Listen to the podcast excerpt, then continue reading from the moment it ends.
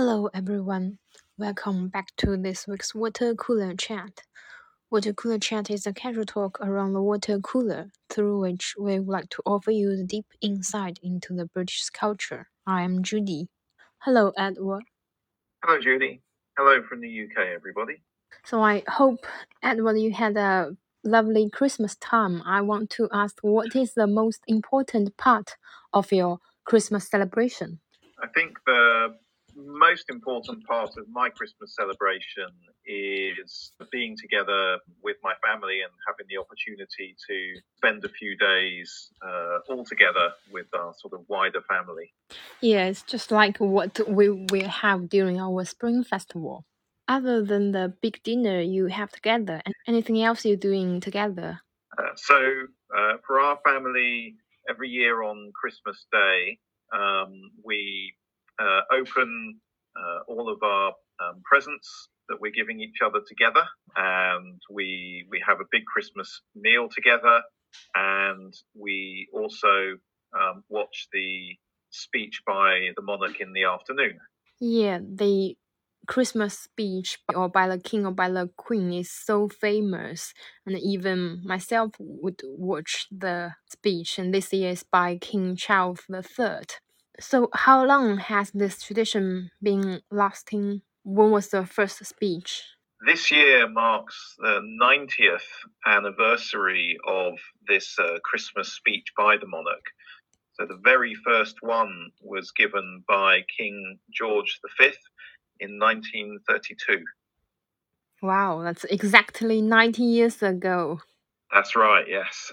So, it's like a tradition for all the people in the UK and the Commonwealth nations. Yes, the speech is given not only for the people in the UK, um, but uh, it is also a speech given to everybody who is in the Commonwealth. Uh, what was uh, back in 1932 called the British Empire and is now called the Commonwealth. And so the monarch is uh, addressing many, many 呃 millions and millions of people all around the world. 那么圣诞节刚刚过去，希望我们的小伙伴们都过了一个很愉快的假期。今天我们要来聊的是英国的一个传统，那么就是所有的统治者，不管是国王或者是王后，都要在圣诞节这一天，也就是十二月二十五日当天的下午，对全国人民进行一场演讲。第一次国王演讲开始于一九三二年的十二月二十五日下午三点。这是九十年前，整整九十年前发生的。当时的演讲者是时任的国王乔治五世。那么从那以后，每一年的圣诞节假期，英国的国王都要对英国和整个联邦的国家的成员的人民进行一场演讲。So let's look at detail of the speech by King Charles. This year it's a special speech for him because it's the first time for him as a monarch to give this address to the whole people in UK. So the interesting thing about the speech that he gave was from the very beginning, uh, he was making a connection with the events of the death of Queen Elizabeth II in September. For starters, he chose to make the speech inside King George's Chapel in Windsor, which is the place where the Queen was buried. So even before he'd started speaking, he's making that connection to the death of the Queen.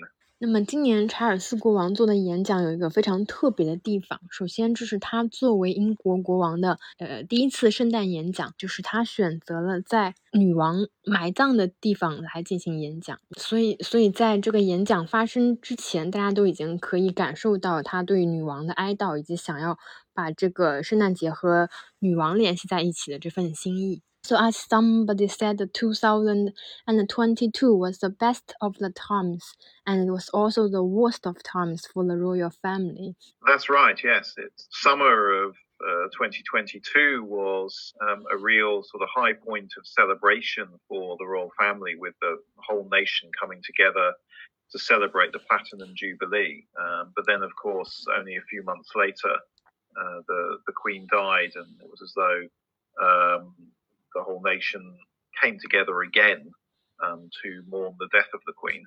Hmm. Yeah, it's a important shift between the two monarchs. King Charles began by thanking the public for their messages of sympathy and then expressed his understanding of the fact that Christmas could be a painful time for anybody who has lost somebody that they love. I think it's a very, very important message also for people at China after what we have been experienced during December. So a lot of us lost the family members. Yes, and I think this is one of the examples of how the uh, king can sort of speak on behalf of, of the nation and speak in a way that um, helps people in the nation to feel that uh, they're connected to other people um, because he, he made that uh, comment, yes, about uh, Christmas as, a, as a, a, difficult time for people who have lost those who are close to them. And so I think that was the way in which he was making a connection with everybody who's experienced that um, mm. this year and sort of saying that, yes, he understands and he feels the same. He did this in a humble way. And he also mentioned the different ways in which we can help the people around us. Yes, and I think that was perhaps the the main theme of his message this year was um, all of the different ways in which we can um, help our communities and help people who are in need. And I think he he mentioned a number of different ways in which uh, different groups of people um, have been helping others this year. He mentioned all of those who work in what we kind of call the public sector um, in this country. So he talked about he talked about the army, talked about people who work in the health service, um, people who work in the police, um, and people who work as as teachers. So kind of all of those all of those groups, um, those who were kind of doing this sort of work as their job, were were mentioned by him and praised by him. Yeah, I I think it's a a special time to mention this because we just talked about the strike by the NHS workers in our last episode. There has been uh, major strikes by the NHS workers and also the nurses.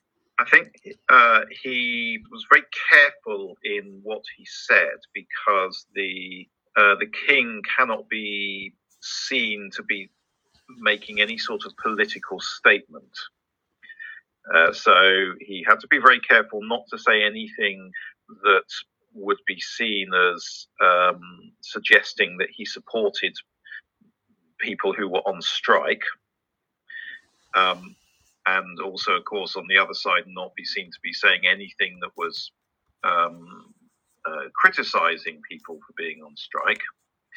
Uh, so I think he he chose his words very carefully to um, adopts that role of being the one who is uniting the nation.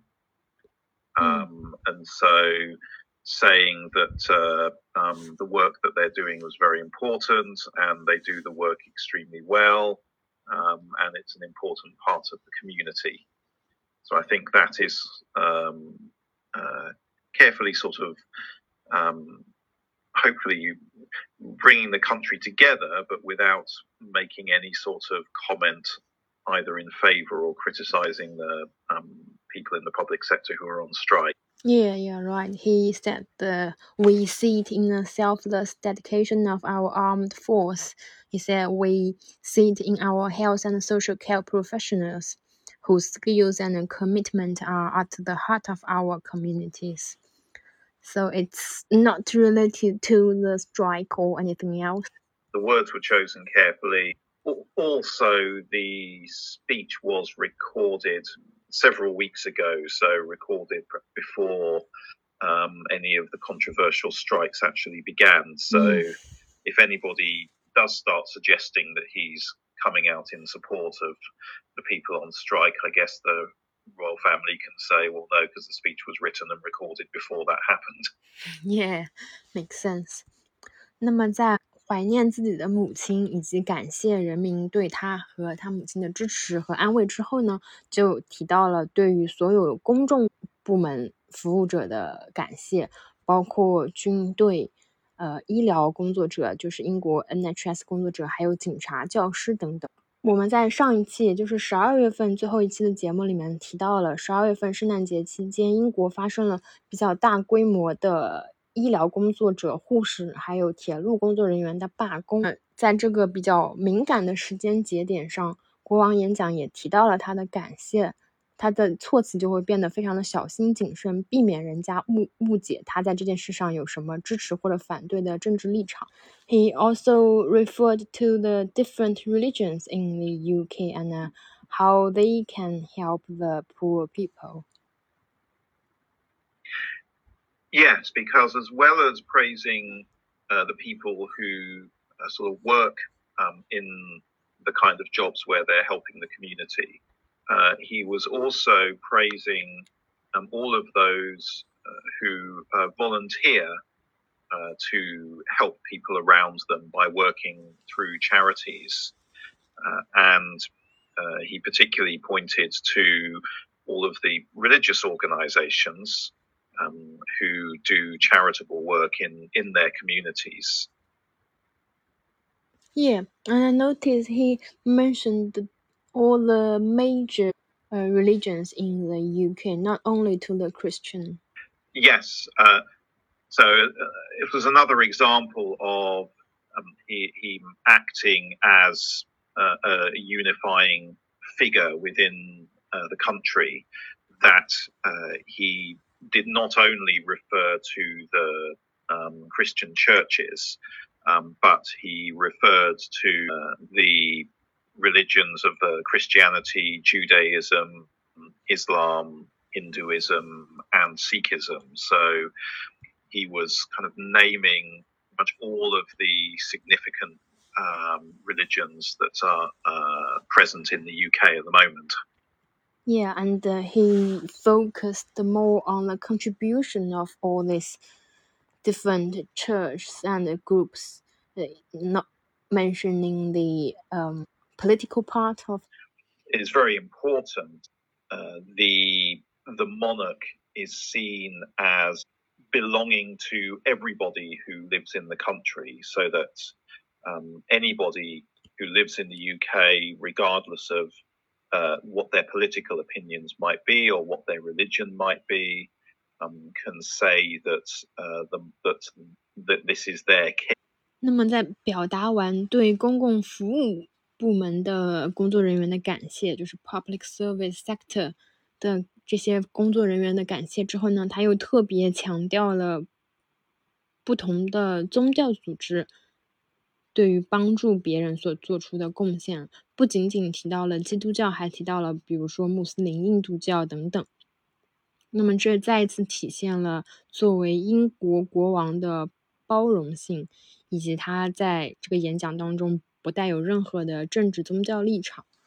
So I think the main theme of his message was that people helping one another is what will make the world a better place in the future. Yes, um, he used the uh, picture of a light to to make that message. Uh, so he referred several times uh, to um, to people kind of shining a light around them, and what he was saying was that uh, whenever people um, carry out an act of service to help another person, uh, it is as though they are shining a light around them. Uh, and it's through everybody doing that and shining this light around them by helping others uh, that the world in, in the future can become a better place. Yeah. In, in the beginning, he mentioned the, the song, the carol actually, in the dark streets shines the everlasting light. And he mentioned his mother, Queen Elizabeth II, believed in the power of that light was an essential part of her faith in God. This is something I think many people were listening out for because the Queen, in her Christmas messages, uh, would uh, very often um, talk about her own personal Christian faith. And people were very interested to see whether um, King Charles would, would actually talk in the same way, um, because uh, he's somebody who, um, in his life, has uh, shown a great interest in in many different religions.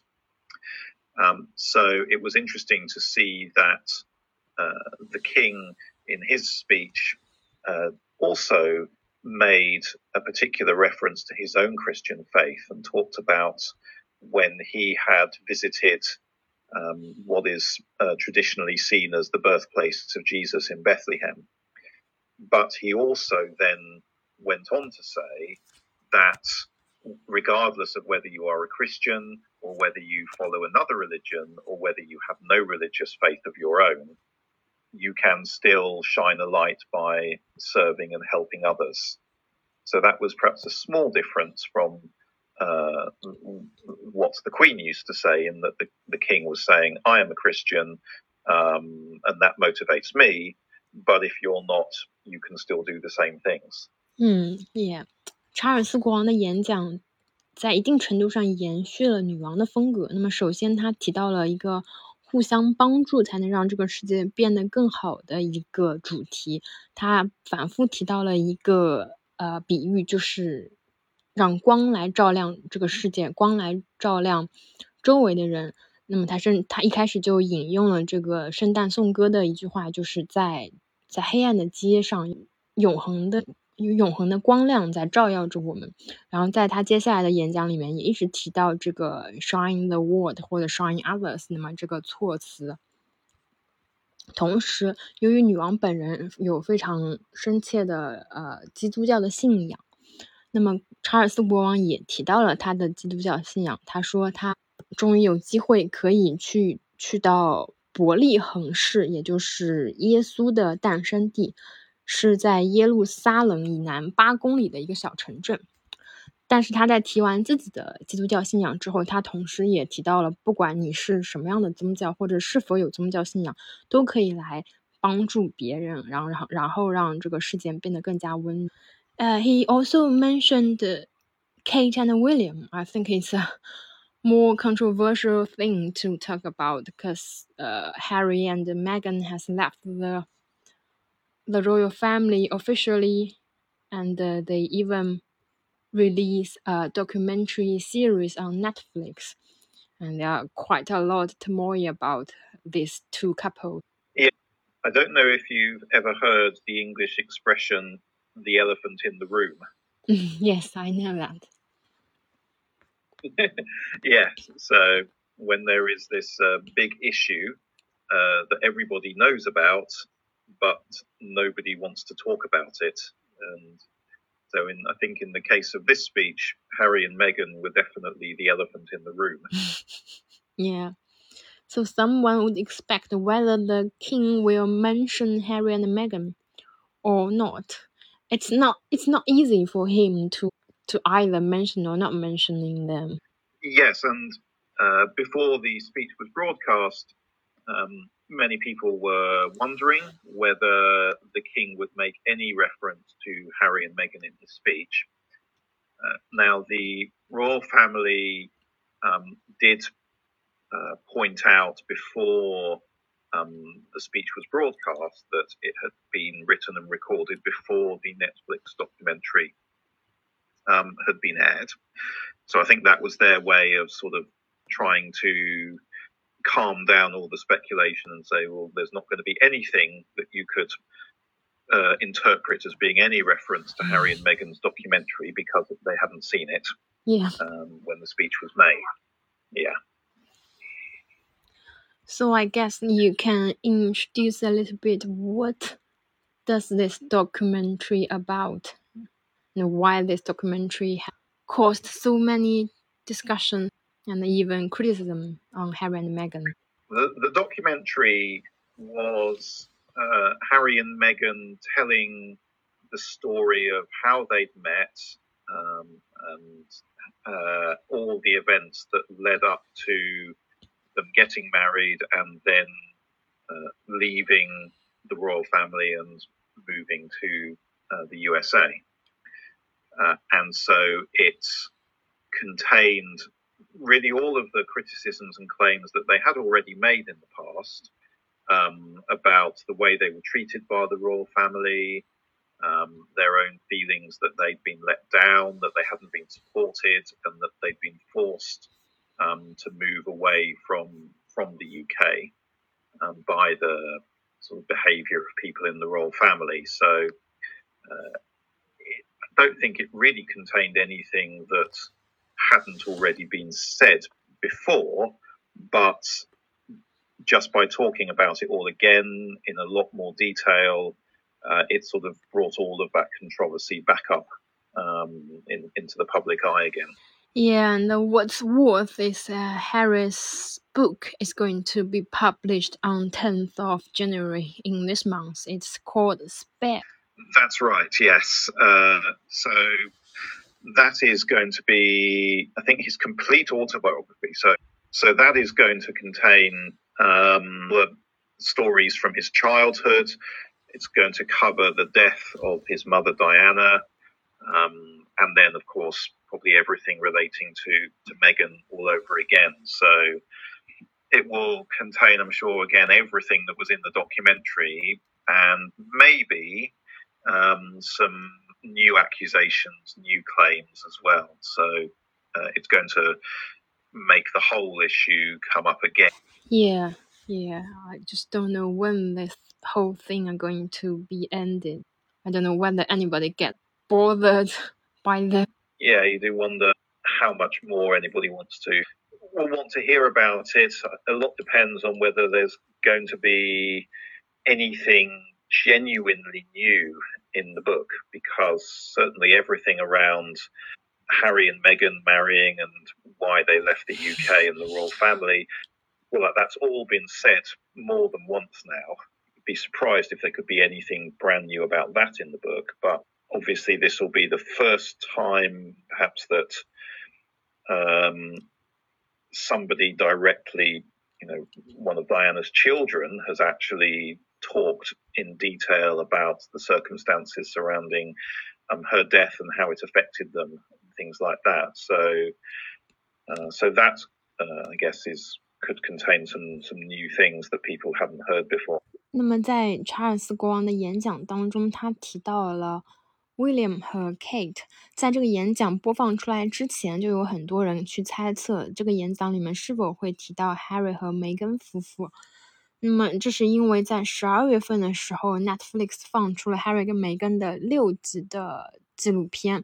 这个纪录片主要是讲了 Harry 跟梅根夫妇他们是如何遇见、相爱、结为夫妻，然后以及脱离王室搬到美国去生活的。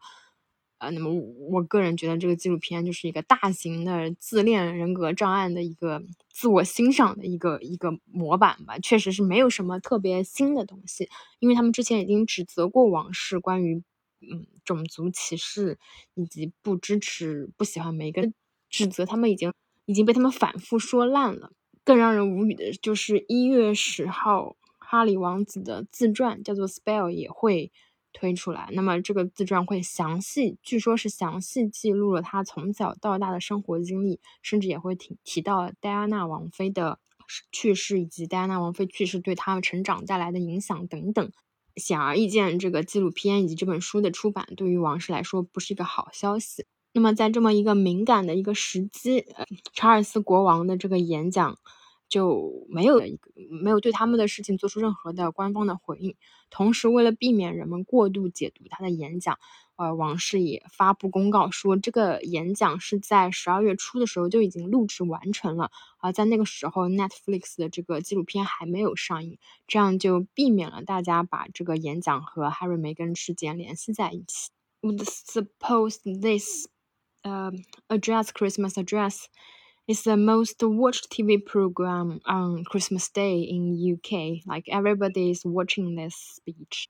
It was the most watched uh, TV show uh, on Christmas Day this year, um, watched by over 10 million people, which is uh, more people than have watched uh, the uh, Queen's Christmas address in recent years. I think that showed that there was a lot of sort of curiosity because this was the very first Christmas address by King Charles. So mm. a lot of people were just interested. Um, they wanted to you know, hear what he would say and, and what he would sound like. And and, and, so on. So, so that meant yes, it was more popular than any anything else that was on television on Christmas this year. And since we are making this podcast in the very beginning of 2023, we can also wish our audience a new year of peace, happiness, and everlasting light. We will talk to you next week. Bye bye. Bye bye.